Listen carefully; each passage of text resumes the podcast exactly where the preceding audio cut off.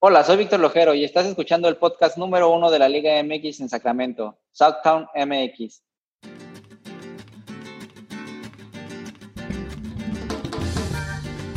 Buenos días a todos y bienvenidos al podcast número uno de la Liga Mexicana en Sacramento, Sacktown MX, presentado por Sacktown FC, socios oficiales del equipo de California Storm. Hoy, como siempre, estoy acompañado por mi co-conductor Luis. ¿Cómo estás, Luis? Bien, aquí nomás, fíjate, disfrutando el, último día de, dos dígitos de temperatura, porque ya toda la semana se nos vienen temperaturas de 100, hasta 109 el jueves, creo. So, que aprovechándole antes, porque toda esta semana voy a tener que tener el aire prendido. ¿Cómo estás tú, Dani? Y sí, yo también muy bien, este, aquí alocándome con, el nuevo juguetito, la nueva moto que me acabo de comprar.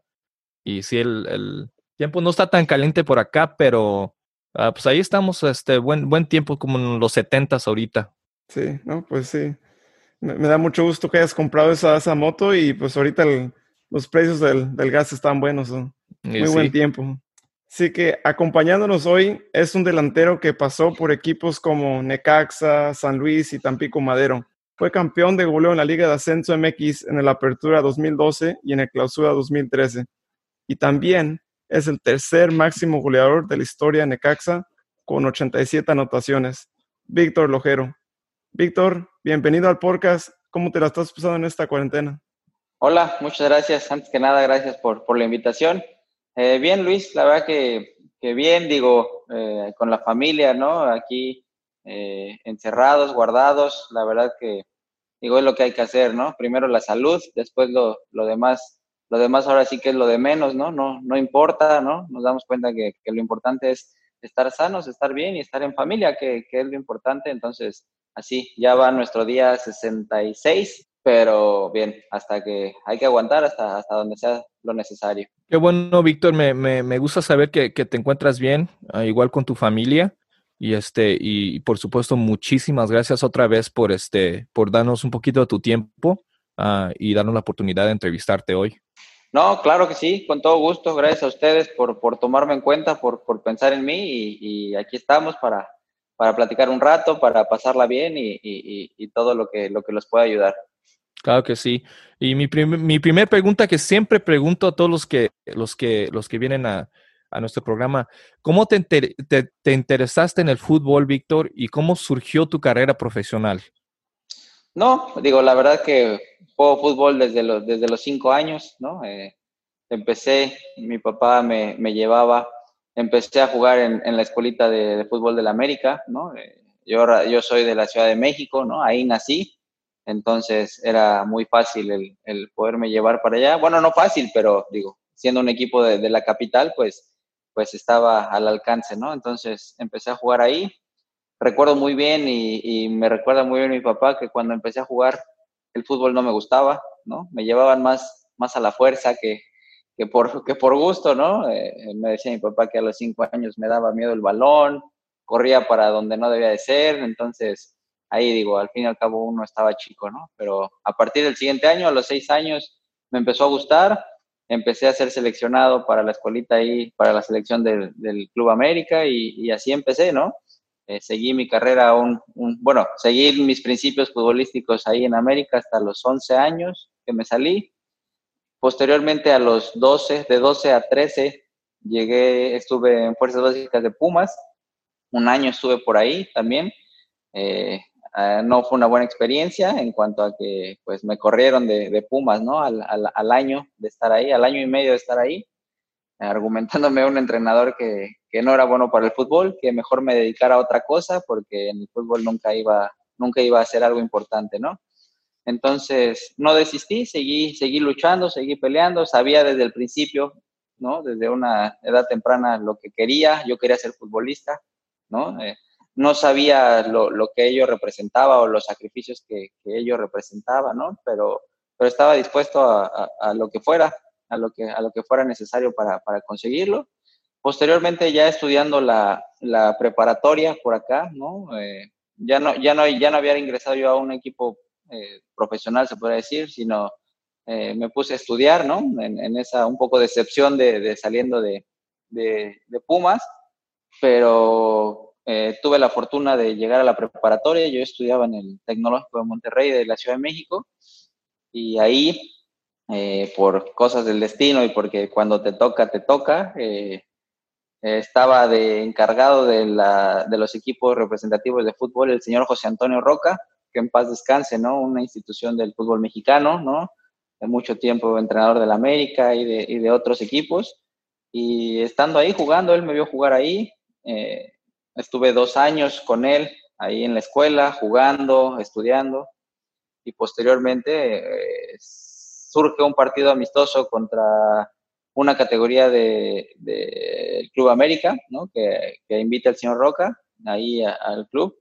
Y de ahí este, jugamos el partido amistoso, ganamos, ¿no? Me tocó hacer tres goles ese día y eh, del otro lado estaba de entrenador el señor Juan, Antonio Luna, el profe Juan Antonio Luna y el, y el Monito Rodríguez, que eran los entrenadores de, de, Club América del otro equipo. Y terminando el partido me hicieron la invitación para irme a probar al América, ¿no? Nuevamente. Entonces, así regresé, así regresé al América, ya a jugar una segunda división profesional, ¿no? Digo, ya estaba yo por ahí. Y así empezó mi carrera, ahí, ahí el, a nivel profesional, ahí empezó en segunda división. Luego ya en, ahí mismo en América, este, pasé a, llegó una primera A, que era en ese entonces, ¿no? Ahora Liga de Ascenso, bueno, ahora ya nada, pero Liga de Ascenso, ¿no? Y este, y ahí jugué, ahí empecé, y ya posteriormente tuve la fortuna de poder estar con el primer equipo en, un par de temporadas, y ya, de ahí se viene mi carrera de ahí empieza ya lo, lo, profesional un poco más en forma, ¿no? Pues no, me, me da mucho gusto que hayas supido este, sobresalir, ¿no? Esas adversidades, ¿no? Y que alguien te diga algo tan, tan impactante, ¿no? A veces a ciertas personas puede eh, eh, como afectarles mucho, ¿no? Y muchas personas hasta se desaniman porque alguien les dice eso, pero lo bueno es que tú saliste adelante y, tú pudiste, pues, demostrarles, ¿no? Que se habían equivocado y que no era lo que, lo que habían dicho.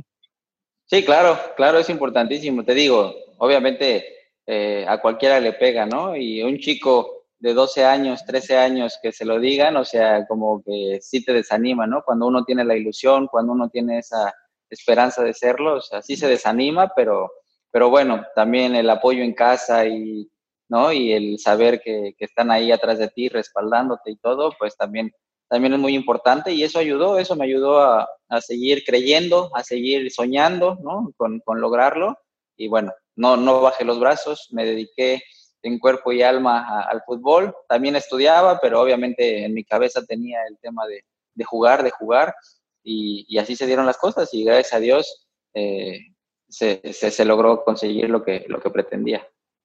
Y uh, Víctor, sabemos que el, el año 2005 fue un año sin duda especial para ti porque fue cuando tuviste la oportunidad de debutar en, en la Liga MX. Uh, cuéntanos cómo fue tu debut con el San Luis. Claro, eh, yo salía, bueno, yo estaba en América, ¿no? En ese entonces, y en el 2005, a principios del 2005, y el equipo eh, San Luis era filial del equipo América en la Liga de Ascenso, bueno, en Primera División A, ¿no? Era su filial. Entonces, uno con registro de América podía ir a jugar a San Luis o podía jugar en América, ¿no? Tenía esa, esa, esa posibilidad que, antes se permitía aquí. Entonces, en el 2005 viene el, primero el campeonato con América, ¿no? Yo estaba ahí en, el, en, ese torneo, en el, campeonato contra Tecos, ¿no? La, las finales contra, contra Tecos. A mí me tocó estar en el, en el grupo que, que, participaba en, ese torneo, ¿no? Eh, posteriormente, San Luis estaba jugando la liguilla de ascenso, ¿no? A la par de que América era campeón, San Luis estaba jugando la liga. Entonces, cuando yo termino con América, a mí me llaman de San Luis, ¿no? O sea, me dicen, oye, ¿sabes qué? Hay que venir acá, hay que reforzar, queremos que estés acá. Estaba el profe Reynoso, el profe Carlos Reynoso estaba en San Luis, ¿no? Entonces, él, este, él me, me llama directamente. Yo había ido en ese periodo, en ese, en ese transcurso de salir de América a, ir a San Luis, yo estaba concentrado con la selección sub-21 que iba a ir a, a, Tulón, ¿no? Al torneo de Tulón. Yo estaba concentrado, estábamos a pocos días de viajar y me hablan, ¿no? De, de, de América, me llaman a, a, la concentración de, la selección y me llaman y me dicen, oye, ¿sabes qué? Este, pues no vas a ir a Tulón porque te quieren en San Luis, ¿no? Necesitan que vayas a San Luis. Este, y yo dije, oye, no, yo quiero ir con la selección, viene un torneo importante y todo, y quiero ir. Me dijeron, pues no se va a poder, no te vamos a poder dejar ir, tienes que presentarte en San Luis porque pues, estamos buscando el ascenso y te quieren y, ¿no? Bueno, entonces me bajaron del avión prácticamente, ¿no? De, de ir a Tulón. Me presenté en San Luis, llegué a jugar la liguilla nada más del segundo torneo, perdemos en cuartos de final, luego, luego que llego perdemos la primera ronda, pero ya habían ellos ganado el, el, torneo previo, entonces había que esperar a la final de ascenso, ¿no? Pasaron tres semanas, jugamos la final de ascenso, quedamos campeones y el siguiente año, este, el maestro Reynoso, pues considera que, que yo me quedara en el equipo, ¿no? De que había ascendido a primera división entonces, este, pues ahí me quedé, ¿no? Y es ese torneo del 2005, ¿no? Agosto, 21 de agosto del 2005, todavía lo, lo tengo muy presente. Ese, ese día, este, pues se viene el debut, ¿no? En, en CU contra Pumas. Eh, fue un partido que me, que me tocó estar ahí. Quedamos 0-0, pero, pero pude jugar varios minutos, ¿no? Y ese fue el debut soña, soñado porque pues es lo que uno espera, ¿no? Desde que chico el, el debutar en primera división, el, participar, ¿no? A lo mejor este, lo, del alrededor se olvida y demás, solo estás esperando ese momento, bueno, y, y yo lo esperaba desde América, ¿no? No me llegó en América, pero San Luis era parte de lo mismo, ¿no? Venía siendo parte de la misma empresa, venía siendo, entonces yo sentía que era un poco lo mismo, ¿no? Entonces, y bueno, al lado del maestro Reynoso, que me dio la oportunidad de, de, debutar, también fue algo muy importante. Y ahí, ahí estuve ese torneo y ese debut fue, fue, fue bueno, ¿no? Y hablando del maestro, cuéntanos cómo, es él como técnico. No, el maestro es un tipazo, la verdad que, en esa parte, ¿no? Eh, sabe muy bien lo que quiere, sabe lo que, lo que, lo que tiene establecido, ¿no? Digo, es un poco difícil en la cuestión de que es muy exigente, ¿no? Él, yo, yo lo digo siempre, ¿no? Cuando, cuando como jugador fuiste eh, tan bueno, ¿no? Cuando fuiste eh, de esa calidad, ¿no? O sea, pues te vuelves más exigente, ¿no? Sabes que la gente lo puede hacer, ¿no? O sea, sabes que es posible hacer las cosas, sabes que es posible entregar lo que tú hiciste, ¿no? Entonces, por eso se vuelven tan exigentes, ¿no? Yo he escuchado del maestro Reynoso un poquito eso, ¿no? En el tema ese es difícil porque es muy exigente y te pide que, estés, que, lo hagas como él pretende, pero de ahí en fuera, pues a mí me trató muy bien, ¿no? Conmigo estuvo muy bien. Desgraciadamente no nos fue tan bien eh, en esa etapa con él, y en la fecha 10, 11, este, pues lo terminan echando, ¿no? Obviamente los resultados no estaban dando, se estaba jugando el descenso ahora porque pues éramos el último de la tabla, ¿no? Y este, y pues eh, no, no nos fue bien con él y pues como siempre pasa, ¿no? Primero la, la primera cabeza que rueda es la del técnico, ¿no? Desgraciadamente y, y así pasó y después llegó el profe Raúl Arias, que también este, tuvo una etapa bastante larga en, en San Luis. Víctor, también después de, eh, en tu tiempo en San Luis, también tuviste la oportunidad de jugar con Braulio Luna, que jugó con la selección mexicana y fue un capitán de aquel equipo de San Luis. ¿Cómo se sintió compartir la cancha con él? Sí, claro, con Braulio, la verdad que me tocó en la segunda etapa, ¿no? Porque esa primera etapa de San Luis él no había llegado, él no estaba, ¿no? Eh, después, pues pasa que yo me voy, ¿no? A, Tampico me, a jugar una, una liga de ascenso otra vez, nuevamente una primera A, ¿no? Estuve dos años y medio ausente, pero después regreso a San Luis, después de dos años y medio regreso a San Luis, ya estaba él, ¿no? Obviamente, híjole, Braulio es un tipazo, la verdad que, que es todo un personaje dentro, de, dentro del vestidor, dentro de, dentro de la cancha, pero es un tipazo, un, un líder nato, ¿no? Que, que con sus, sus palabras valían mucho dentro del vestidor, ¿no?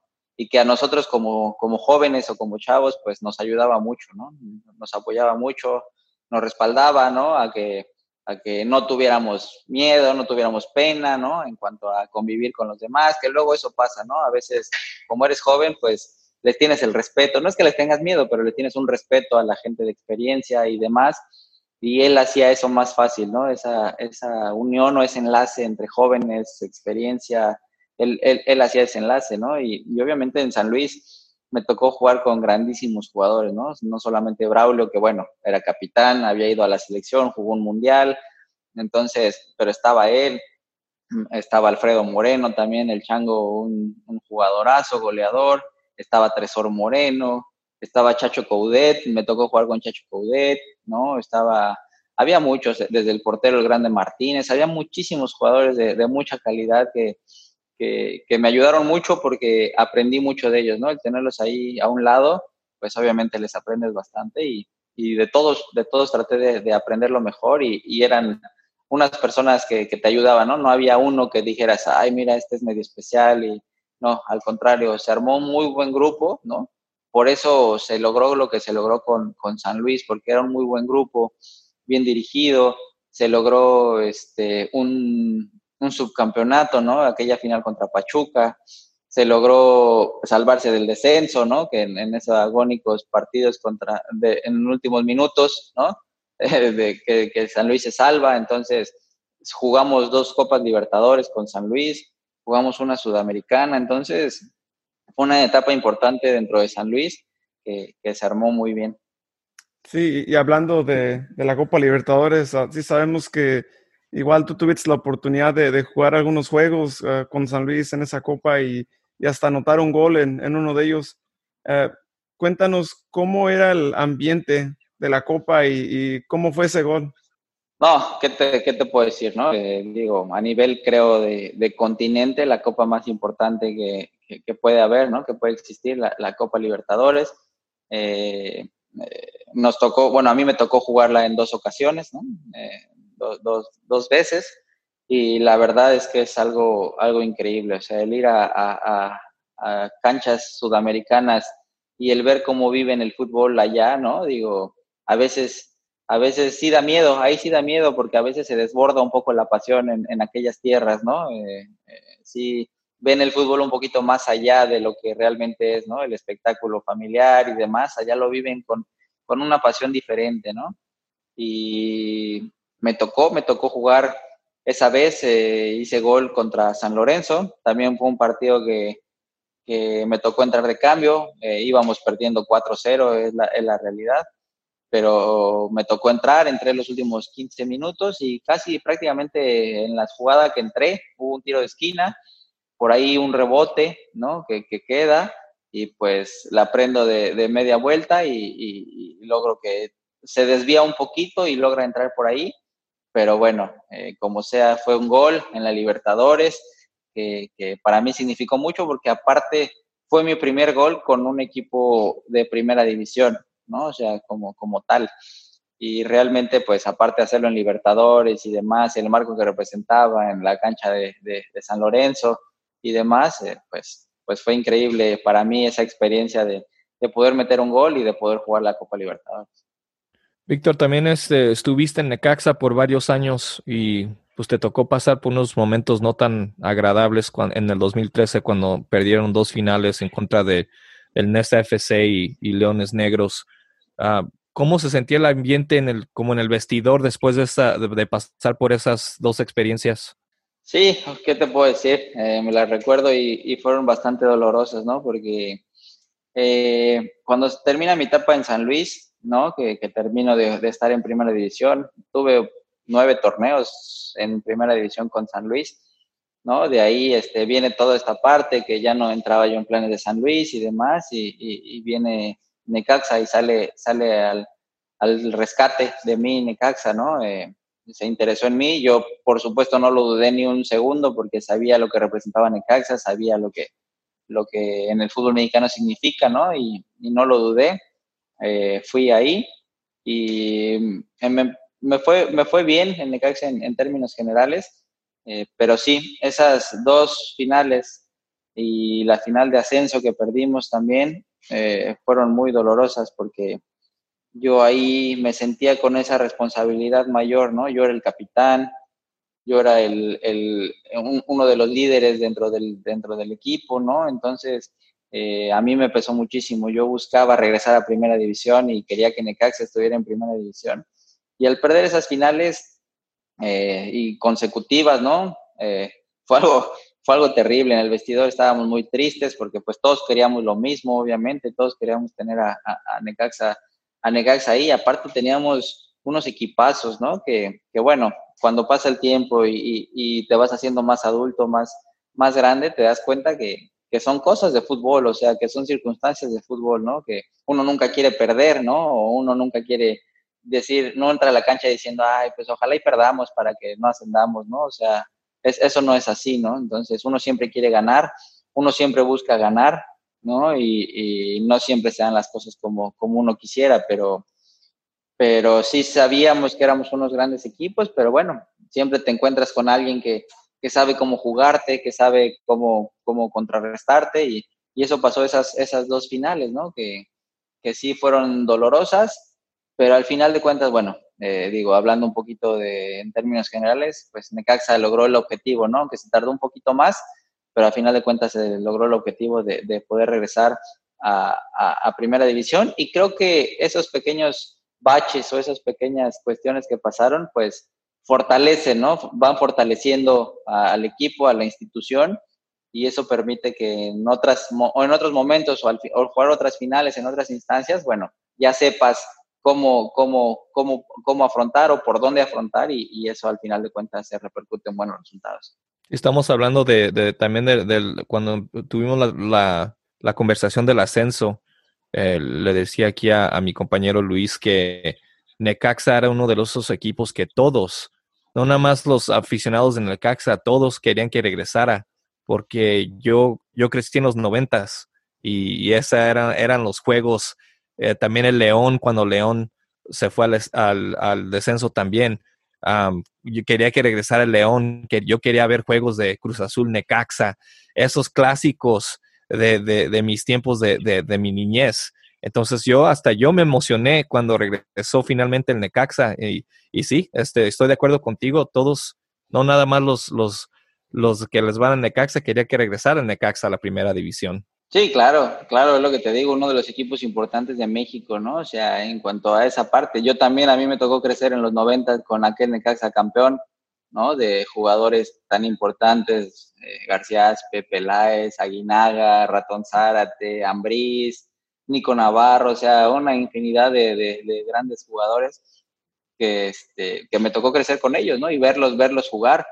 Entonces, prácticamente sabíamos lo que representaba que Necaxa, Necaxa volviera, que, que, Necaxa estuviera ahí, ¿no? Te digo, eh, gracias a Dios, eh, con el paso del tiempo se, dieron las cosas porque yo le tengo un gran cariño a esa institución, ¿no? A, ese equipo le tengo un gran cariño porque mi mejor etapa como futbolista, pues fue en Necaxa, ¿no? O sea, fue cuando, cuando mejor estuve, cuando mejor me fue, ¿no? Aparte, eh, mis hijos nacieron en Aguascalientes también, entonces, pues fue una etapa importante, una etapa, una etapa padre, ¿no? Que, que, que viví y qué bueno que Necaxa está en primera, ¿no? Y ojalá y se quede ahí para siempre porque es donde merece estar, ¿no? Sí, y, también uh, sabemos, ¿no? Que, que Necaxa siempre pudo lograrnos subir a primera en el 2016 uh, pero po poquito antes que eso pasara te, te ponen transferible.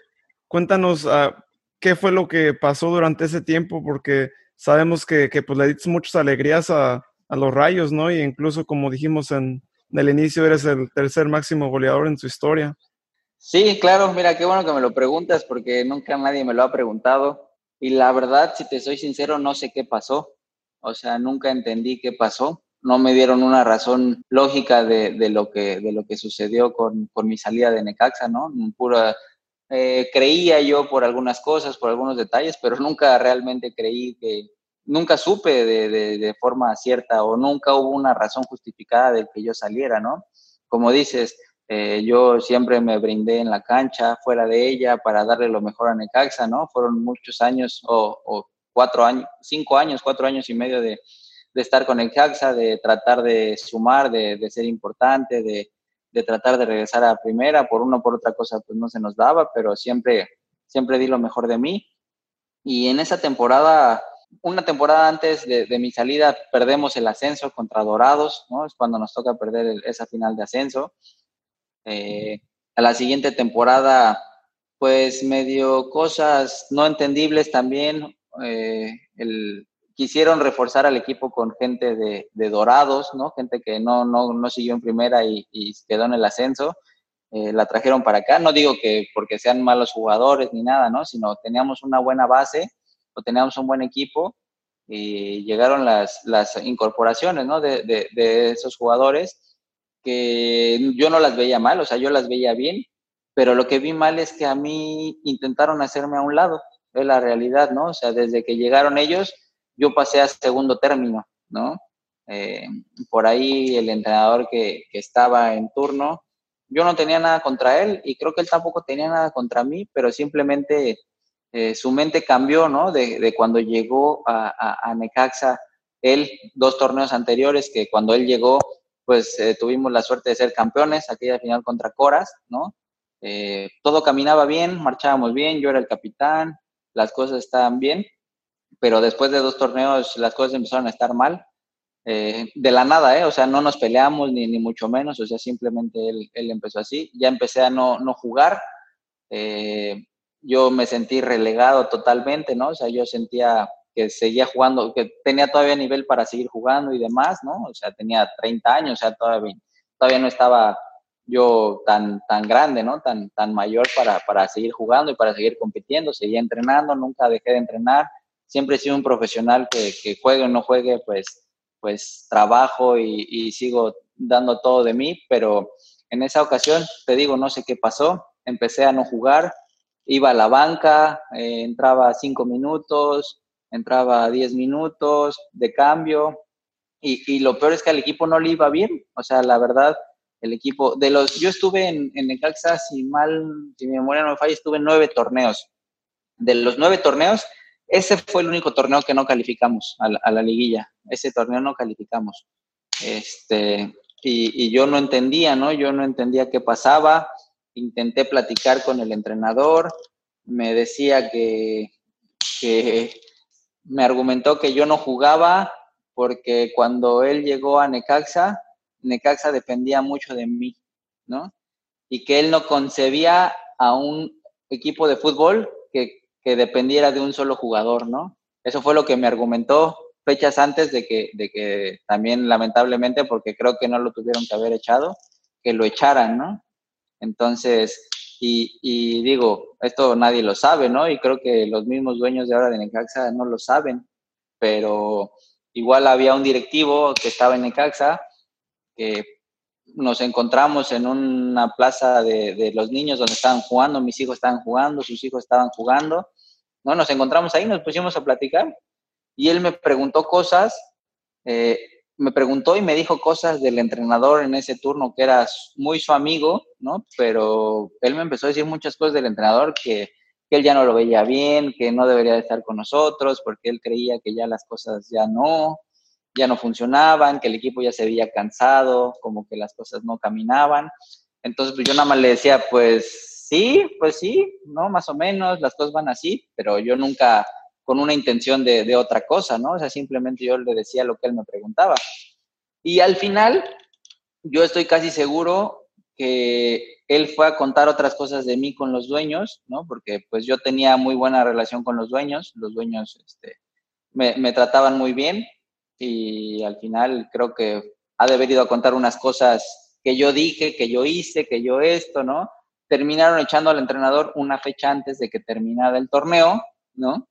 Y este, no calificamos, pero ahí se dio esa parte. Yo me fui de vacaciones, terminó el torneo, me fui de vacaciones y en las vacaciones, este, pues me avisan al, casi al término de las vacaciones que probablemente yo iba a estar transferible, que, que así estaban las cosas que se había dado porque iba a llegar un nuevo cuerpo técnico y, y, demás, pero que me iban a dejar hacer la pretemporada, los 15 días de pretemporada o 20 días, porque este, por lo que yo había dado al club, por lo que yo representaba para el club, que no, o sea, no querían echarme así, sino que, que querían darme esa posibilidad de, de poder eh, prepararme físicamente para cuando hubiera un equipo interesado me pudiera ir, pero estando bien físicamente, ¿no?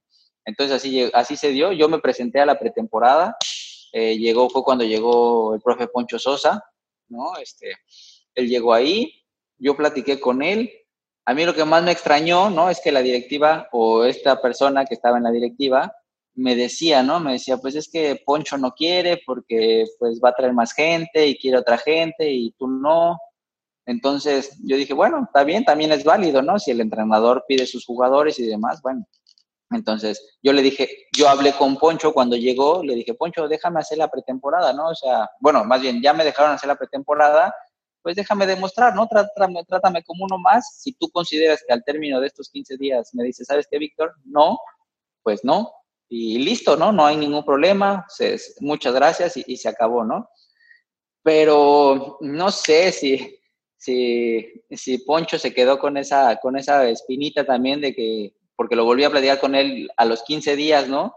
de que yo estaba, me veía muy bien, Poncho me vio muy bien en la pretemporada, ¿no? Tanto es así que en los, los en el Inter de amistosos o de, o de juegos ahí de interescuadras y todo, me ponía con los titulares porque estaba yo muy bien, me sentía muy bien, ¿no? Y mis compañeros me decían, no, pues no te vas a ir. Y yo les decía, no, es que ya me dijeron que ya me voy a ir. No, no te vas a ir, estás muy bien, es imposible que te dejen así, ir así como estás jugando, con el nivel que traes, como estás, o sea, le decía, pues es que yo digo lo mismo, pero me avisaron, ¿no? Y al final ya Poncho me dijo, ¿sabes qué, Víctor? Este, pues yo voy a hablar con la directiva a ver qué se puede hacer, pero la realidad es que desde que yo llegué aquí me dijeron que tú no estabas en los planes del equipo, ¿no? Entonces, este, ahora sí que te lo digo de frente mejor como es y este, no es, no es cosa mía, ¿no? O sea, no es cosa mía, pero en el equipo pues no, no, no tienes entrada porque la directiva no quiere que estés, ¿no? Entonces ya fue cuando lo entendí y dije, bueno, pues ya no puedo hacer nada, la directiva es la que lo quiere y así fue y así, y así salí de Necaxa. Bueno, pues está muy raro, ¿no? como también con las cosas que están pasando ahorita con la liga, se me hace, se me hace muy raro este eh, de que no se, no se basaron en, en, en, tu nivel, en tu talento que, que tenías en ese tiempo y, y, nada más se fueron. Yo digo, yo digo, se oye como política. Si alguien les dijo algo que no, no, no te quisieron hablar de frente de lo que, lo que se fue, lo que, lo que fue dicho, si es, si es lo que pasó, se me hace a mí muy raro, muy raro que, haya pasado eso. Sí, claro, es lo que te digo, a mí más, o sea, yo no entiendo hasta el día de hoy, nadie me ha dado una razón o nadie me ha dado, me ha dicho el por qué, ¿no? Me he encontrado con alguna gente que ha trabajado en Necaxa y me dicen como que sí, le vamos a preguntar a los dueños, a ver si ellos sabían, a ver si no sabían. Yo estoy casi seguro o casi convencido que los dueños no sabían, ¿no? O sea, no supieron la situación como estuvo, ¿no? yo estoy seguro que a los dueños les llegaron otras cosas, ¿no? Otras, otras palabras, ¿no? De, diferentes, que yo esto, que yo el otro, que cuando, cuando no es así, ¿no? Si, si algo, si algo nunca he tenido en mi carrera o, nunca tuve en mi carrera de ser conflictivo, ¿no? A mí no me interesaba causar conflicto, al contrario, siempre estuve para, para sumar, para unir, no para, no para separar, ¿no? Entonces, eh, prueba de ello fue que, que sí, cuando me mandaron a la banca, sí me molesté mucho porque sí me molestaba, yo sentía que, que no estaba para estar ahí todavía, ¿no? Eh, y sí me molesté mucho, pero nunca dejé de trabajar, o sea, siempre trabajé. Y al final cuando pasó eso de ese torneo, no entendí, te digo, no me lo explicaron, no me dijeron nada, me dijeron, estás transferible. Y, y al final cuando me traspasan en ese, en ese tiempo, eh, fui traspasado a Oaxaca, ¿no? O sea, también el tema de Oaxaca, era algo que yo no había considerado, yo no tenía considerado, ¿no? O sea, yo, yo no, yo ya había arreglado con, con otro equipo, ¿no? Entonces, yo ya te digo, y creo que era un poco más de lo mismo, ¿no? Yo había arreglado con otro equipo, este, cuando yo le hablo a este mismo directivo que te comento que estaba ahí, le digo, oye, ¿sabes qué? Este, ya está, ya está este equipo interesado, ¿no? Este, nada más te van a marcar para que se pongan de acuerdo de cómo están las cosas y todo. Y me dijo, no, no, no, no, no, ¿de qué me hablas? Le digo, no, de que ya están las cosas para que se arregle, o sea, ya arreglé yo todo, ya arreglé el contrato, el sueldo, o sea, ya nada más es para que se pongan de acuerdo de cómo va a estar la, el pase, ¿no? Y, demás. me dice, no, no, no, pero es que tú ya estás en Oaxaca. Le digo, ¿cómo que ya estoy en Oaxaca? O sea, no, no sé de qué me hablas. No, no, no, a ver, espérame. Y me colgó, ¿no? Y a los cinco minutitos me marcaron de Oaxaca. ¿No? Eh, me marcó eh, Javier San Román, que era el presidente de Oaxaca, ¿no? Que también unos tipazos, ¿no? La verdad me trataron espectacular, pero yo no tenía la intención de ir a Oaxaca. O sea, yo tenía otro lado, pero a esto, a esto voy con que lo que dices, ¿no? Se maneja un poco así, ¿no? O sea, o se manejaba un poquito así, ¿no? A donde ellos decían, tú tenías que ir, tú no tenías ni voz ni voto para decir, no, yo no quiero ir, yo me quiero quedar aquí, yo esto, no. O sea, así fue, ¿no? O sea, salió lo de Oaxaca, yo no quería ir a Oaxaca, yo ya tenía otros planes, eh, en cuanto a equipo, familiares y demás, ¿no? Con, con, esta otra opción que se había, que había surgido. Y, este, y no, no me dejaron, me mandaron a, a Oaxaca. Digo, no me quejo porque al final con, con Oaxaca eh, los señores San Román y la familia San Román me trató muy bien, me trató espectacular, pero sí, no, no, no creo que hayan sido las formas adecuadas para, para todo como se dio, ¿no? Y sí, este, pues sí, así, yo no, yo nunca fui obviamente profesional, pero yo, yo, a mí me imagino que, que así pasaban, así pasaban las cosas y así están pasando las cosas, este, y como digo, hablando de cosas muy raras, este, el viernes, Víctor, nos, nos enteramos que, que la clausura 2020 se iba, se daba por cancelada. ¿Y tú crees que tomaron la mejor decisión en hacer eso o lo pudieron haber jugado en otra ocasión? ¿Cuál es tu opinión en eso? Digo, nunca sabremos cuál es la, cuál fue la mejor decisión o si hubiera sido la mejor decisión seguir o, terminar, ¿no? A lo mejor no sé, seguían con el torneo y pasaba algo grave, digo, ¿no? Por algún motivo, por cualquier circunstancia, y iban a decir, ay, es que ya ven, es que no fue la mejor decisión seguir, ¿no? Eh, sí creo, sí, sí creo que, que, la gente de la federación y los, y los federativos no intentan hacerle daño al fútbol. O sea, sí lo creo, que no está en, su, en sus planes esa malicia de decir, ay, no, vamos a dañar y vamos a atacar, y, ¿no?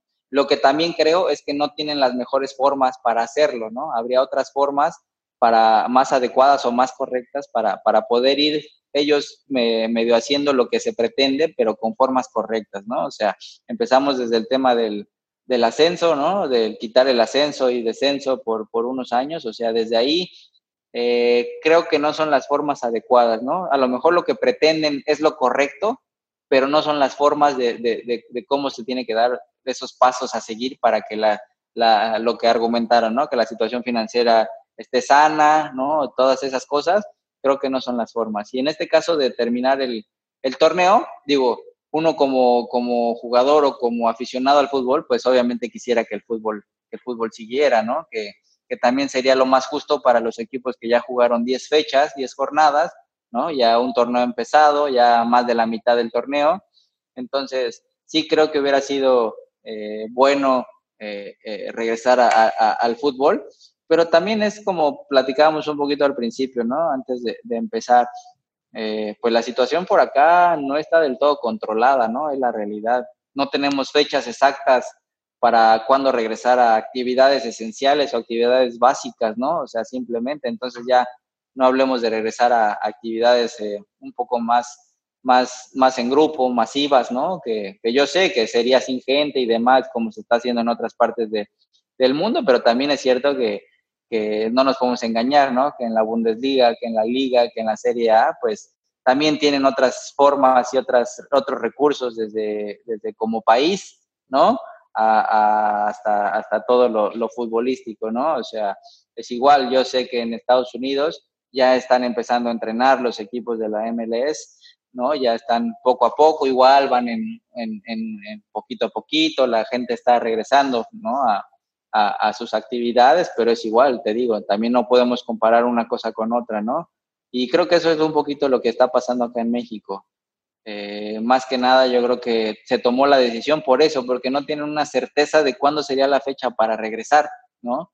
Y, y temen, temen esa parte de que los torneos se junten, de que el tema también es algo muy cierto, que creo que no son las formas también, ¿no? Que se argumenta el tema de que lo hacen también porque los jugadores eh, terminan contrato, ¿no? Se terminan los contratos de los jugadores, no quisieran extendérselos un par de meses más que pudiera durar el torneo, que también a mí se me hace algo ilógico, ¿no? Porque pues si se supone que tienes a tus jugadores es porque, porque los quieres, porque los valoras, porque los, los, los, los, los cobijas, ¿no? En esa parte y y esas son las formas que no comparto, ¿no? Porque siempre al futbolista lo han tratado como un producto, ¿no? O nos han tratado como un producto, un mero producto, ¿no? Que, que antes, pues, te podían, eh, te ponían como, como moneda de cambio, ¿no? Como mercancía sin avisarte, es lo que te digo, me pasó, lo viví, ¿no? Que sin avisarte te, te, mandaban aquí, allá, entonces creo que simplemente son las formas, pero bueno,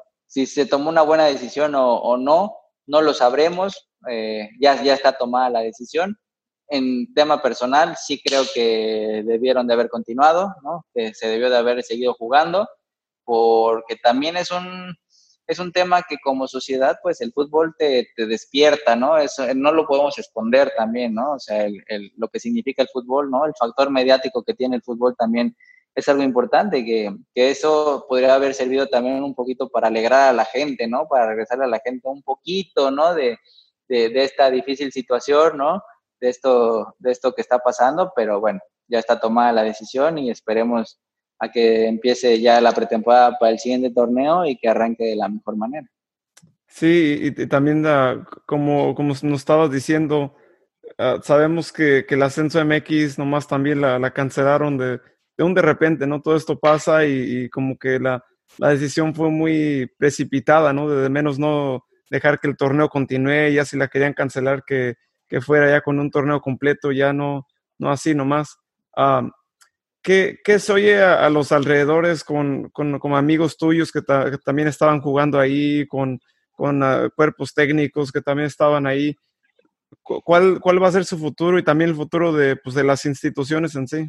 Sí, digo, sí tengo muchos amigos que, que uh, por acá en el tema del ascenso, ¿no? Y, y, en primera división, ¿no? El tema, el tema primordial es ese, ¿no? Que los dejaron sin trabajo, ¿no? Es, es la verdad, ¿no? Que, que no tienen una certeza de, de, cómo va a continuar o de qué va a seguir, ¿no? Si van a seguir aquí, si van a seguir allá, en este equipo, en el otro. No lo saben a ciencia cierta, ¿no? ¿Por qué? Porque no se han sentado las bases todavía de qué va a pasar con la nueva liga, de qué equipos van a pertenecer, de cuántos mayores, de cuántos menores, cuántos extranjeros. Entonces, todos viven en una incertidumbre total todavía, ¿no? A, a una de estas fechas está la incertidumbre de no saber para dónde te mueves, para dónde te vas, qué va a pasar, ¿no? Porque yo creo que hasta los mismos dueños no lo tienen todavía muy claro, ¿no? O sea, a lo mejor sabrán cositas en las reuniones estas que hacen y todo, pero, pero no lo tienen claro del todo. Entonces, creo que ellos tampoco pueden decirle a los jugadores, ¿sabes qué? Este, sí, quédate tú, te voy a querer a ti, a ti, a ti, porque tampoco lo tienen cierto, ¿no? En estos equipos de ascenso, si ahora con lo que se rumora de que ocho mayores, ¿no? Y tres extranjeros, pues simplemente nada más de, echarle cuentas y todo, la mayoría de los equipos tiene arriba de 15, 18 jugadores con mayoría de 23 años, ¿no? Que, que, que, que es así. Entonces, eso representa que más del 50% de los equipos, de los jugadores, pues se van a quedar fuera, ¿no? Entonces, obviamente tampoco saben quién, o a lo mejor alguno que otro ya les hayan hablado, les hayan dicho que, que sí van a seguir, que no van a seguir, pero digo, no creo que sea algo tan certero porque no tienen ellos las bases para decir, así lo vamos a hacer, así lo vamos a formar. Eh, yo creo que hasta los mismos cuerpos técnicos no los tienen claros ahorita, ¿no? Porque no saben si va a haber ascensos, si no, si, porque ahora salió que en tres años, ¿no? Si nada más de, los cinco años, va, de los seis años va a ser tres años. Entonces yo creo que no pueden armar algo, ningún proyecto, ningún equipo en base a estos supones, ¿no? O nada más suposiciones de decir, así es, así, ¿no? Sino que hasta que esté todo sentado bien sobre las bases de cómo se va, se va a hacer, ya sabrán ellos cómo empezar a armar, armar los equipos. Entonces, esto sí es fatal, yo creo que sí fue algo fatal para, para el tema de, de familias, de jugadores, de esto. Eh, no creo que mucho para el tema de, de staff y demás, porque al final de cuentas pareciera, ¿no? Que los mismos equipos o los 11, 12 equipos de, ascenso van a seguir, ¿no? Pareciera que van a continuar en la liga de desarrollo, ¿no? Entonces pareciera que su estructura pues va a seguir, pero sí para los jugadores es algo, es algo muy, muy duro, ¿no? Muy fuerte que pues ya no, ya no hay posibilidades de, de mostrarte, ¿no? Digo, yo que tanto tiempo pasé en esa liga, ¿no? En, en, en esa liga de ascenso, este, una liga muy difícil, muy competitiva, ¿no? Muy peleada, ayer estaba platicando con, con el profe Marcelo Michele Año, ¿no? Ayer tuve una, una, una, conferencia con él y platicaba con él eso, ¿no? Yo le preguntaba, oye, Marcelo, este, ¿qué diferencia tú ves en primera división y en liga de ascenso, no? Y me decía, ¿sabes qué, Víctor? Pues la verdad yo te puedo decir que la liga de ascenso eh, es una división muy peleada, ¿no? Muy de lucha, de fuerza, de, de correr, de meter, de, muy pareja, ¿no? Muy, muy pareja. En primera división, pues tienes un poquito más la libertad de jugar, ¿no? Tienes más calidad, eso también puede ser, ¿no? O sea, esas cuestiones, pero, pero era una liga muy, muy competitiva, entonces creo que al fútbol le servía, le servía para, para, para competir precisamente, ¿no? Para, ese, para esa exigencia de competencia, entonces creo que sí fue algo muy mal, esperemos que, que, pueda pasar lo mejor para esos futbolistas que, que, se han quedado sin o que se van a quedar lamentablemente sin trabajo, ¿no? Pero bueno, eh, te digo, las formas no las comparto, no creo que sea la mejor decisión, pero volvemos a lo mismo, las decisiones están tomadas, las toman ellos, ¿no? Eh, los dueños las toman, porque digo, algo que, se ha manejado mucho, yo me quedo mucho pensando, ¿no? Argumentamos mucho eso de que, de que si es injusto o no es injusto, pero a final de cuentas fue una votación que se hizo con dueños de equipos, ¿no? O sea, sean las formas que sean, ¿no? Como si les hayan dado ofrecido dinero para, ¿no? Esto que habían argumentado que 20 millones y que 5 millones y eso, o sea, puede ser, pero al final de cuentas fue algo que los dueños decidieron, ¿no? A lo mejor no todos, pero pues fue mayoría y ahí qué puedes hacer, o sea, por más que te quejes, que digas que esto, que el otro, fue una mayoría que está ahí, ¿no? Entonces también a mí no me convence la idea de que solamente los directivos de la liga tengan esas cuestiones y todo, sino que pues es algo que también los dueños para ellos a lo mejor si era realmente un gasto, ¿no? Como tal y decir, ¿sabes qué? Pues no es negocio, no me sale, no puedo. Y pues también es muy válido que hayan votado por, por, por desaparecerla porque pues sus razones tienen, pero yo vuelvo a eso. Entonces hay una votación de por medio. Si dijeras, nada más tomaron la decisión así y dijeron, ¿sabes qué? Se cancela, ahí dirías, bueno, oye, ¿de qué se trata, no? Pero cuando existe una votación pública, porque aparte se hizo pública y todos los equipos que votaron a favor, en contra, dices, pues no tienes armas para decirles, oye, ¿cómo le haces? Pues oye, ¿sabes qué? Pues los dueños decidieron, yo no. Entonces esas son las cuestiones que, que a veces quedan ahí en el aire, pero que pues tienen, eh, tienen algo que ver en, en, todo el tema.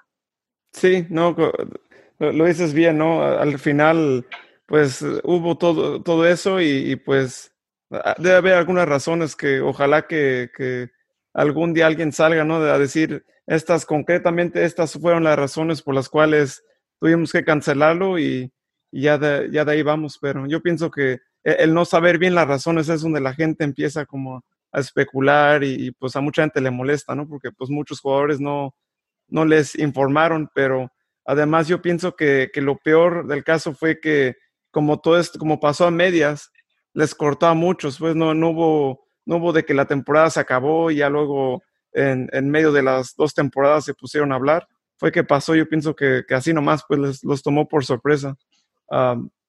pero ahora que nos hablas del, del, ascenso y lo aguerrido, no, sí. Uh, yo, creo que aquí mi co-conductor Dani también podría estar de acuerdo, pero yo sé que cuando yo miraba esos juegos de, de las finales de ascenso, muchas veces los juegos uh, hasta son mejores que hasta muchos juegos de la misma Liga MX, por lo luchado, por, por todo, pues, le lo dan al todo, la verdad. No recuerdo haber visto una, una final de ascenso que, que, no tuviera todo ese dramatismo y que, que, no estuviera pareja y todo, porque al final los dos equipos quieren luchar para llegar a la primera y, nos brindaban buenos juegos y, y, ahora es una lástima que pues ah, quién sabe cuánto tiempo vamos a tener que esperar para volver a ver eso, pero ojalá que sea corto el tiempo porque no, la verdad, muy buenos juegos. Sí, ojalá que sea corto, como comentas, porque es la realidad, ¿no? O sea, eso, es lo que pasa, ¿no? Es una liga muy, muy competitiva, las finales eran a, a, a, morir, ¿no? O sea, a, entregar todo. Es, es, es, algo muy lógico, porque aquí también pasa algo muy, muy, muy entendible, ¿no? En la liga de ascenso solamente cuenta el primer lugar. ¿No? O sea, solamente el primer lugar es el importante, ¿no? O sea, entonces de los 11 equipos que hay ahora, antes había 18, antes había 20, antes había 22, lo único que cuenta es ser el primero. ¿Por qué? Porque es el único que tiene esa, esa repercusión, ¿no? En, en, lograr el ascender, ¿no? A lo mejor no, no, te ascendían como equipo, pero bueno, vendías tu franquicia o lo que pasó en varias veces, que ascendían y pues no podían mantenerla y la vendían, ¿no? Pero bueno, es, una, es, una, es, algo, es algo que se recupera para el dueño, ¿no? Eh, como sea, es un ascenso, estás ahí en primera, económico, deportivo, o sea, para todos beneficia, ¿no? Pero solo es uno. Y en primera la diferencia es que a veces hay equipos que con calificar ya salvaron el torneo, ¿no? O sea, con meterse de los ocho primeros dicen, no, yo ya, ya cumplí, ya lo que pase, ya. O hay equipos que con decir, no, mira, yo me salvé del descenso, ya me alejé del descenso, ya cumplí, ¿no? Entonces, eso hace a veces que los equipos no, no, no que no se esfuercen, sino que no se preocupen tanto en brindar eso o en entregarse a muerte o en entregarse con todo, ¿no? Porque aquí la realidad es que pues en el ascenso solamente contaba el que ascendía. Podías llegar a la final, como nos pasó, y era un fracaso. Perdiste la final, fracasaste, ¿no? Porque no es de que, ay, qué bueno, llegamos a la final, uh, no, fracasaste porque no, no calificabas, uy, ni, ni te digo, porque pues ya te perdías toda la, la, la liguilla para poder competir por ese ascenso, o sea, entonces Aquí solo contaba el primero, de los demás ni te acordabas, o sea, hasta, hasta aquí, de los del descenso, pues ni te acordabas, o sea, si alguien descendía en la liga de ascenso, pues de repente decías, pues no sé ni quién era, ¿no? O no sé ni quién descendió porque estabas tan preocupado por solamente ver al primero, ¿no? Que eso es lo que te pasa. En, arriba, pues sí, ves a los que están, ay, mira, estos son los últimos cuatro de la tabla porcentual, ¿no? Y dices, bueno, ya se salvaron, ya, uy, los tres que se salvaron ya cumplieron con su torneo, están arreglados, no calificaron ni siquiera cerca, nada, pero bueno, ya se salvaron. Entonces, esas son las cuestiones que, hace, que hacían a la Liga de Ascenso un poquito atractiva en ese tema, ¿no?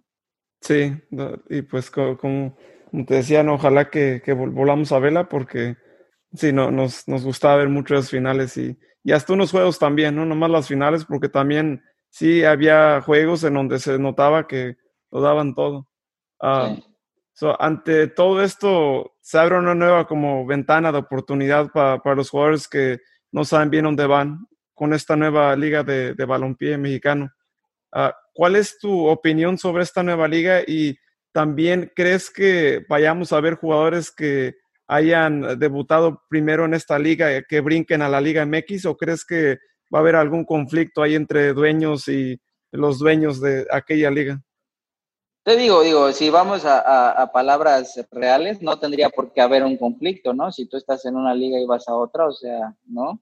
No, no habría ningún conflicto, ¿no? Otra vez vamos a, lo mismo, a, especulaciones y esperar, porque igual, o sea, yo sé y es que hemos escuchado de esta, de esta nueva liga, pero todavía no hay nada concreto, ¿no? O sea, no están todos los equipos que, supuestamente van a participar, están esperando a que equipos se certifiquen, a que cumplan con los requisitos, a que hay una fecha tentativa de inicio del torneo, pero tampoco sabemos, porque digo, todo este tema de la pandemia pues vino a afectar todas esas cuestiones, ¿no? A lo mejor tenían algo preparado, a lo mejor ya tenían algo más en forma, pero pues se echó para atrás por, por ese tema, ¿no? O sea, sí creo que es una iniciativa muy buena, ¿no? El que haya otra opción.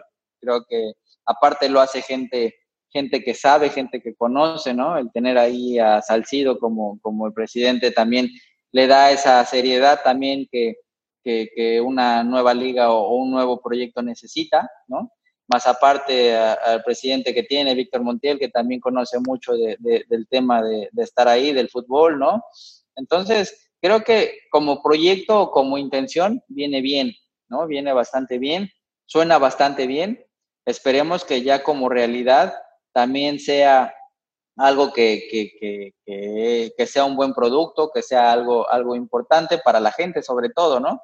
Para los jugadores que a lo mejor no tienen, no tienen cabida, como ahora pasa en el tema del, del ascenso, ¿no? Que va a desaparecer. A lo mejor hay algunos jugadores que, que puedan ir a jugar a, esta nueva liga, ¿no? A lo mejor también como lo manejan, ¿no? El darle oportunidad a gente que nunca ha tenido oportunidad en brillar en el tema de un nivel profesional o algo, a lo mejor también, nunca sabes, por ahí te puede salir un jugador, dos jugadores importantes que, que no conocías porque no tenían esa oportunidad y todo, y estos nuevos equipos y esta nueva liga se los da, ¿no? Y pues yo no vería mal que si hay algún jugador importante aquí en la liga y demás y sale, pues pueda ir a equipos también de la Liga MX, o sea, no creo que como en el papel, pues no sonaría mal, ¿no? Y que también de allá puedan venir a jugar acá sin, sin esas trabas que, que comentas que pues se pudieran dar, ¿no? No, no tendría por qué o razón de ser, pero bueno, sabemos de repente cómo suceden las cosas y cómo, cómo se maneja, entonces no descartamos tampoco eso, pero pues si tú te vas a lo meramente establecido o a lo meramente legal, pues no tendría por qué, por qué pasar. Y Víctor, este, Sabemos que tu último equipo fue Venados hasta diciembre del, año pasado. ¿Cuál es tu, plan para el futuro? Eh, pues no, me quería, quería, ahora que, que terminé, ¿no? En los últimos años empecé a, no me fue tan bien como me había ido en todos mis años previos, ¿no? O sea, eh, empecé a ir de equipo en equipo, empecé a, estar saltando, cosa que no me había pasado, había mantenido periodos largos en los equipos en los que había estado, empecé a cambiar de equipo cada seis meses, por circunstancias eh, que otra vez se quedaban fuera de mí, ¿no? O, lejos de mí, ¿no? Eh, cosas que sucedían en momentos, ¿no? Que mira, llegó este entrenador nuevo y pues no, va a traer a su gente, mira, este no te quiere, mira esto, o sea, ¿no? Digo, no digo que yo esté bien en todo, ¿no? Que yo haya hecho perfecto todo, pero, pero sí creo que fueron circunstancias que yo no pude manejar, que se salieron de mis manos, ¿no? Y, que yo no pude controlar ni, ni, mucho menos. Entonces, digo, no, nunca tuve un problema con ningún entrenador ni nada, pero simplemente fueron decisiones de ellos, ¿no? De, de gente que, del fútbol que, que tomaron esas decisiones. Entonces, ahora que, que, salí de, que terminé con Venados, también por las mismas cuestiones que tampoco entendí, pero bueno, salí de, Venados y, este, y yo no me veía a un corto plazo regresando al tema del fútbol, ¿no? O sea, yo quería descansar un poquito en ese tema por, por todo lo que viví en estos últimos años, pero ahora platicando con amigos, platicando con, con, con gente, ¿no? Este, quiero, quiero empezar a prepararme para, para regresar al tema del fútbol, ¿no? En un ámbito de entrenador, de directivo, de, de cualquier ámbito en el que pueda yo eh, ayudar, ayudar en, en, este tema, ¿no? Que, poder poner un poco de mi experiencia en el fútbol al servicio de, de, otros jóvenes o de otros jugadores, ¿no? Entonces, eh, estoy empezando a prepararme en todos esos temas para poder eh, pensar en regresar algún día al fútbol.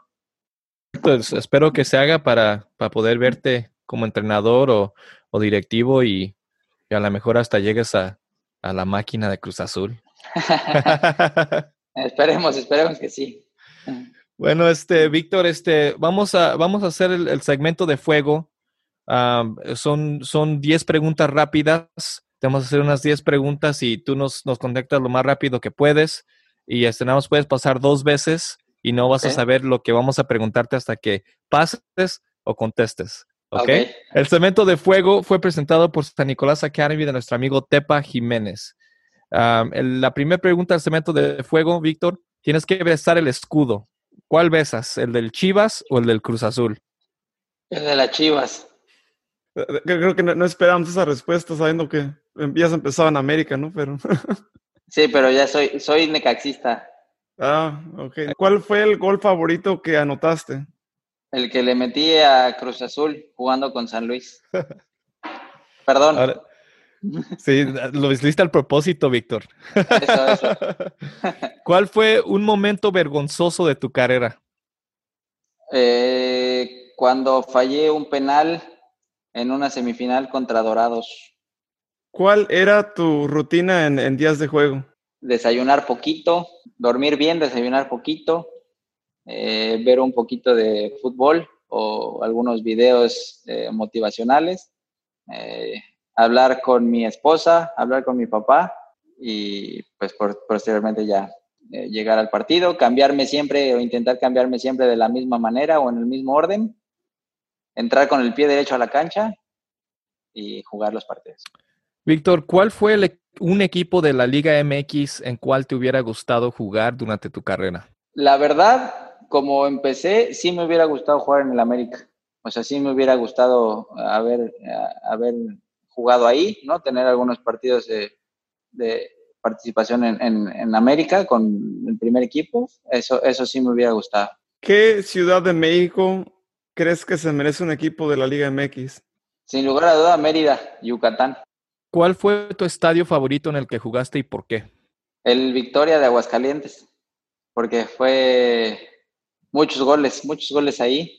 Metí demasiados goles en, esa, en ese estadio y es un estadio muy bonito, de los mejores que hay acá en México. Entonces, eh, la verdad que, muy gratos recuerdos del estadio Victoria. Sí, recuerdo cuando, cuando de recién, no sé si fue cuando de recién que se habían movido ahí o, o cómo, pero recuerdo que prendían unas fuentes, ¿no? No decía cada que metían gol. O, eh, ¿Era cada que metían? Cada que se metía gol, estaban las fuentes atrás de una de las porterías. ¿Cuál fue el jugador al que admirabas cuando empezabas a jugar? Uy, cuando empecé a jugar, sin lugar a duda me tocó Hugo Sánchez. Admirar a Hugo, verlo los partidos en España, en el Real Madrid, me tocó verlos, ¿no? Yo estando de chico, me tocó, era muy, muy, muy aficionado a él. Y posteriormente a Ronaldo, el fenómeno, me, me tocó también verlo en su apogeo, en su mejor etapa, ¿no? Y digo, he sido como de etapas, pero bueno, al principio fue Hugo y posteriormente, un poquito ya entrando a lo profesional, pues Ronaldo fue, fueron mis, mis, mis reflejos, ¿no? Mis, mis ídolos futbolísticamente hablando. Perfecto. Y la última pregunta del segmento de fuego, Víctor. Si pudieras tú elegir a cinco jugadores del pasado o presente para armar un equipo línea por línea, ¿a cuáles eliges? Híjole, de portero, sin lugar a dudas, Jorge Campos, ¿no? Yo también, yo también de chiquito me sentía Jorge Campos, ¿no? Entonces, cuando jugaba en la calle con mis amigos y todo, mis papás, dentro de la locura, me compraban mis uniformes de Jorge Campos y yo me vestía y me tiraba y me aventaba y todo, ¿no? Entonces, Jorge, sin lugar a duda. Eh, de defensa, te voy a decir de puros mexicanos, porque creo que, que ha habido jugadores mexicanos muy importantes, ¿no? De, de, mexicano de defensa, pues Rafa Márquez eh, ha sido lo mejor que, ha tenido México, sin lugar a duda. Eh, también eh, de medios, de medios, híjole, es que medio estuve algunos compañeros muy buenos, al menos yo te hablo de los que yo vi jugar, ¿no? no porque obviamente hay gente del pasado que, que representa más, pero medios que yo haya visto jugar, a mí me tocó mucho ver también jugar a, Pavel Pardo, ¿no? A tenerlo ahí, ahí como, como compañero y como, como, como estandarte de la selección y demás. Bueno, Pavel, Pavel me, me, gustaba mucho, mucho tenerlo ahí. Eh, y adelante, pues sí te puedo decir muchos, porque yo me identificaba mucho con el tema de, delantero, ¿no? Entonces, adelante, Hugo fue, fue de, lo, de lo mejor. Cuauhtémoc, sin lugar a duda, también me tocó verlo en su esplendor, en su apogeo, ¿no? Me tocó también de compañero y Cuau, eh, pues también fue uno de, los grandes. Y por ahí también metería de, lo, de lo que yo viví, pues también ver a Luis García, también, ¿no? Eh, era algo que, que veías y que luego, luego querías o intentabas imitarlo porque pues eran goleadores, goleadores, ¿no? Y, así ha sido, digo, del mundo tengo de, de extranjeros y además tengo muchísimos que seguí mucho tiempo en mi, juventud, en mi adolescencia, pero ahorita como, como estandartes mexicanos, ellos para mí son, han sido los mejores. Sí, Luis García fue gran jugador y, ahorita también gran, gran comentarista, ¿no? Ahí con, con Martinoli, la verdad, de, de los mejores que, que he oído. Sí, claro, lo mejor, la verdad que lo mejor. Yo trato de ver todos los partidos que hay, verlos por ahí. Ojalá pudieran ellos narrar todos los partidos, porque la verdad es que te pasas un rato súper entretenido, súper agradable y aparte conocen de fútbol, ¿no? O sea, no nada más hablan por hablar, sino conocen de fútbol y, sí, es algo, una manera muy peculiar de, de llevar los partidos, pero pues sí, sin lugar a dudas son los mejores. Y sí, como tú te sentías Jorge Campos, yo me sentía Luis García en, ese, en esas épocas. es correcto. Pues es que eran los que veías y eran los que en ese momento estaban en su esplendor, entonces los seguías, los admirabas por, por lo que hacían, querías imitarlos, querías hacer lo que ellos hacían. Yo me acuerdo, yo imitaba entre Jorge Campos cuando me quería poner portero y me y imitaba a Hugo Sánchez, ¿no? Me tiraba chilenas en la calle, en el piso, así, todo raspado, todo golpeado y todo, pero pues los imitabas, intentabas hacerlo como, como ellos lo hacían. Sí, y hablando de, Jorge Campos, aquí el Dani me, ha contado que, una vez le, tomó una foto y que lo estaba viendo. Según él, él dice que lo estaba viendo y que lo saludó, ¿verdad, Dani? Pues eh, yo soy, formo parte de la, no sé si has escuchado de la porra de México aquí en Estados Unidos, se llama Pancho Villas Army, PVA. Ajá, Y, formo parte de, un escuadrón de, esa, de esa porra y, tengo, yo soy uno de los enmascarados que toca los tambores y en muchos de esos anuncios me ponen ahí mi foto y todo. Y en uno de esos juegos ah, fuimos a ver a jugar a México-Cuba. Eh, creo que fue una Copa Oro, si no me equivoco.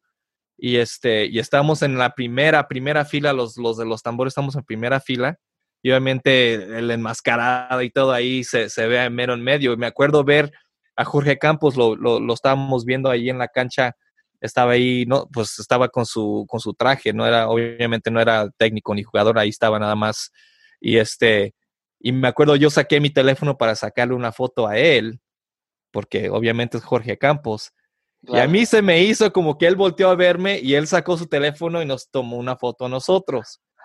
luego, luego surgió una foto de nosotros en la página de la selección mexicana y hasta el momento, al menos de que el señor Jorge Campos quiera eh, quiera venir en el show y decirnos si, si pasó otra cosa. Hasta el momento yo pienso que esa foto él la tomó.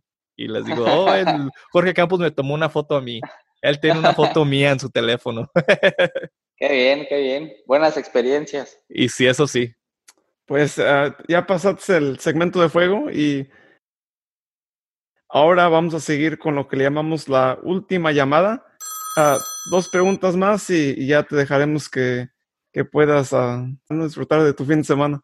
Uh, queremos preguntarte, eh, para ti, ¿qué significa la comunidad?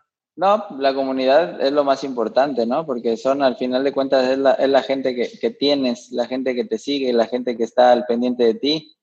Eh, ayer, ayer, antier, me escribieron algunas personas ahí en Twitter de, de Necaxa, ¿no? Y, y, te das cuenta lo importante que fuiste para ellos, ¿no? O sea, lo, lo que pudiste eh, influir un poquito en sus, en sus vidas, ¿no? darles esas alegrías en sus vidas en esos momentos. A lo mejor algunos pasaban algunas dificultades, algunas, algunos malos momentos y el poderles brindar un ratito de, de, de, tu, de tu tiempo, ¿no? Me decían, es que eres, fuiste, eras muy humilde o muy sencillo y te parabas a firmar, te parabas a tomar fotos, o sea, decía, pues es que nosotros nos debemos a ustedes realmente, o sea, sin ustedes no somos nadie, o sea, si, si ustedes no fueran al estadio, si ustedes no pagaran un boleto, si ustedes no, no, hicieran, no hicieran esos esfuerzos por vernos y por seguirnos, pues nosotros no existiríamos simplemente, ¿no? Entonces, creo que son fundamental en el fútbol y en la sociedad, o sea, no solo en el fútbol, o sea, ellos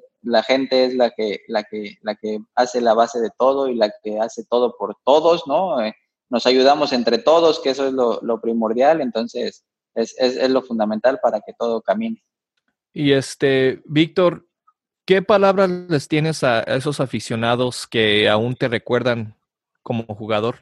No, un poquito de lo mismo, ¿no? Eso, eh, darle las gracias, darle las gracias por, por los momentos eh, de, apoyo, ¿no? Porque realmente con su apoyo fui muy feliz mucho tiempo, ¿no? No solamente la gente de, de Necaxa, que sí es la que más recuerdo porque es la que, la que más goles gritó, la que más goles, eh, ¿no? Más, más festejamos juntos, pero también la afición de San Luis, conmigo se portaban de una manera muy buena, o sea, la, la, la, afición de Tampico, me tocó estar tres años en Tampico, ¿no? Que también la afición se mete con todo y, y muy, muy, muy, muchos gratos recuerdos de la gente de Tampico porque me trataron como en casa. Fui en una etapa muy difícil de mi, de mi, de mi, de mi carrera y de, de mi vida a San Luis y me hicieron sentirme como en casa, ¿no? Me sentía muy a gusto, muy tranquilo. Entonces, a todas esas aficiones que, que, han apoyado en cierta forma, ¿no? A la misma gente de aquí de Venados, ¿no? Que, que, me apoyó en estos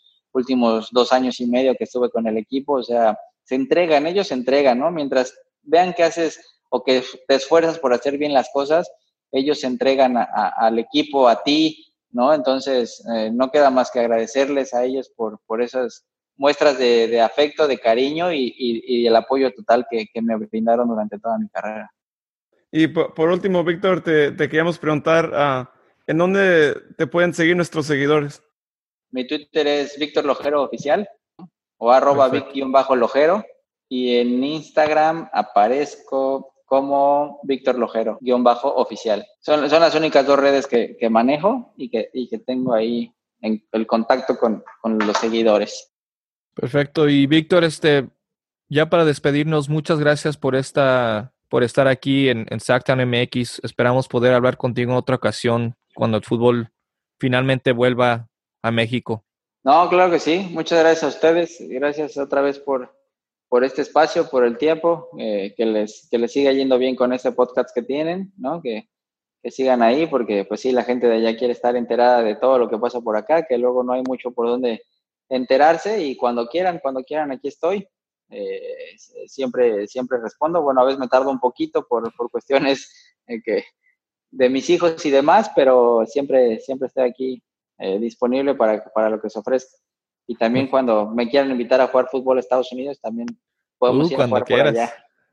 Ya sé, que, ya, sé que hay, ya sé que hay muchos torneos por allá, me han comentado, entonces cuando me inviten allá voy. Claro que sí, acá está tu casa, ya sabes. Gracias, gracias. Sí, muchas gracias por, por estar aquí con, nosotros y, y, sí, no, sí, cuando, cuando gustes venir por acá, acá sí, hay, hay torneos, la verdad, para todas las personas. desde para los que nunca juegan fútbol, que quieren jugar fútbol por primera vez, hasta los que ya tienen pues, toda la vida jugando. Pero sí, no, acá hay, de todo y, y sí, no, ojalá que, que te toque venir por acá algún día. Ah, ojalá, ojalá, ahí. Me han contado, entonces a ver si algún día me, me invitan por allá y por allá, por allá nos vemos. Ya estás. Muchas gracias, Víctor, otra vez. Y que te vaya muy bien, ¿eh? Saludos a la familia y cuídate mucho. Gracias, igualmente. Saludos. Muchas gracias. Saludos. Este mensaje es para todos nuestros amigos del sur de Nevada y California. Cambia tu vida futbolística en San Nicolás Academy, dirigida por nuestro amigo, el gran Tepa Jiménez. Llámelos hoy al 702-902-6278. Contáctelos por correo electrónico en San Nicolás Academy outlook.com.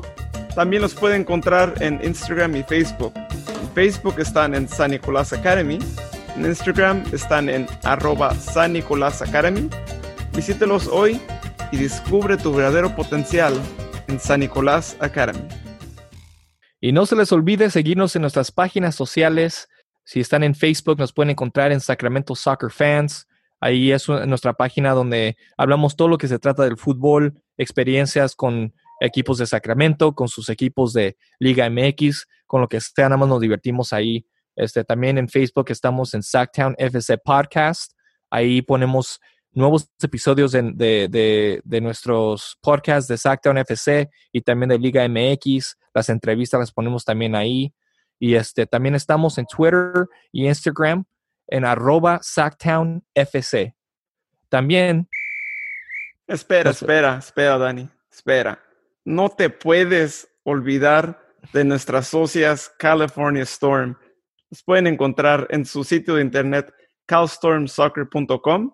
También en las redes sociales están en Facebook, California Storm, y en Instagram y Twitter están en arroba calstormsoccer.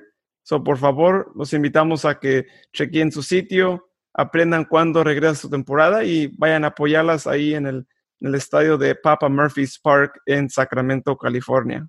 Ahora sí puedes seguir, Dani. Muchas, muchas gracias por el, por el permiso para seguir. También estamos en Twitch, si quieren, si para los que les gusta jugar FIFA 2020, también este um, Luis está jugando Fortnite, uh, pueden seguirlos en Twitch, es Sacktown FC, donde pueden ver a mi amigo jugar contra Cooligans, otros podcasts también de, los Estados Unidos y, todos los que, lo que, que le quieran este, dar el reto, este, lo, pueden, lo pueden, pueden jugar contra él en, en Xbox y él está en Sacktown FC. Y también pueden jugar contra nuestro compañero um, John Ward. Um, él está en PlayStation, si los que tienen PlayStation. Él está en Sacktown-FC y este, y sí, síganos y, y, para que se diviertan. También pueden encontrar todos nuestros episodios en cualquier plataforma donde escuchan podcast, pero también los pueden encontrar en nuestro sitio de internet sacktownfc.com. Ah, igual pueden encontrar también episodios de nuestro otro podcast de Sacktown FC, nuestro podcast en inglés. también pueden leer la columna de nuestro compañero Seth Kasepli que se llama Soccer Pulse. Escribe sobre todo lo relacionado con el fútbol. está en inglés ahorita, pero uh, próximamente vamos a, tener una sección también en español. estén al tanto de nuestras redes sociales porque entendemos que también ustedes quieren a veces entender la su columna y, queremos también brindarles una sección en, en, español, quizás también con temas así de la Liga MX y, y cosas ah, por el estilo. Ah, también pueden aprender un poquito más de, de, nuestro grupo de apoyo a nuestros podcasts que se llama The Squadron. Ah, ahí pueden entrar y leer todos los beneficios que le pueden brindar dependiendo de su nivel de membresía. Y también nos pueden contactar en nuestro sitio. Si tienen preguntas, comentarios, lo que nos quieran decir, ahí pueden llenar la forma y le responderemos en, cuanto podamos también. Pues eso es todo por hoy. le queríamos otra vez dar las gracias a Víctor Lojero por unirse a nuestro podcast hoy y también le queremos dar muchas gracias a todos ustedes que han estado escuchando nuestro podcast, que también han estado viendo aquí nuestros videos en YouTube de nuestro podcast. Todavía, como nos ven, todavía estamos aprendiendo más de, todo esto de, los videos en YouTube porque pues nuestro nuestra organización pues nació como un podcast y nomás hacíamos audio y luego ahora poco a poco empezamos a subir más videos, a, hacer este programación en vivo también con ustedes aquí en YouTube, en Facebook. Uh, estén al tanto a nuestras redes porque nos gusta hacer también esos, uh, esos uh, lives ¿no? en Facebook y YouTube para que ustedes tienen comentarios, preguntas y se quieren unir a la conversación de lo que está pasando en la liga, puedan también hacerlo también. So, muchas gracias a todos los que nos han sintonizado y escuchado en nuestro podcast y que pasen muy buen fin de semana o buen fin de día o el día que nos estén escuchando y nos vemos en el siguiente uh, podcast o en el siguiente video si nos están viendo por, por video. Y nos vemos para la próxima. Muchas gracias a todos.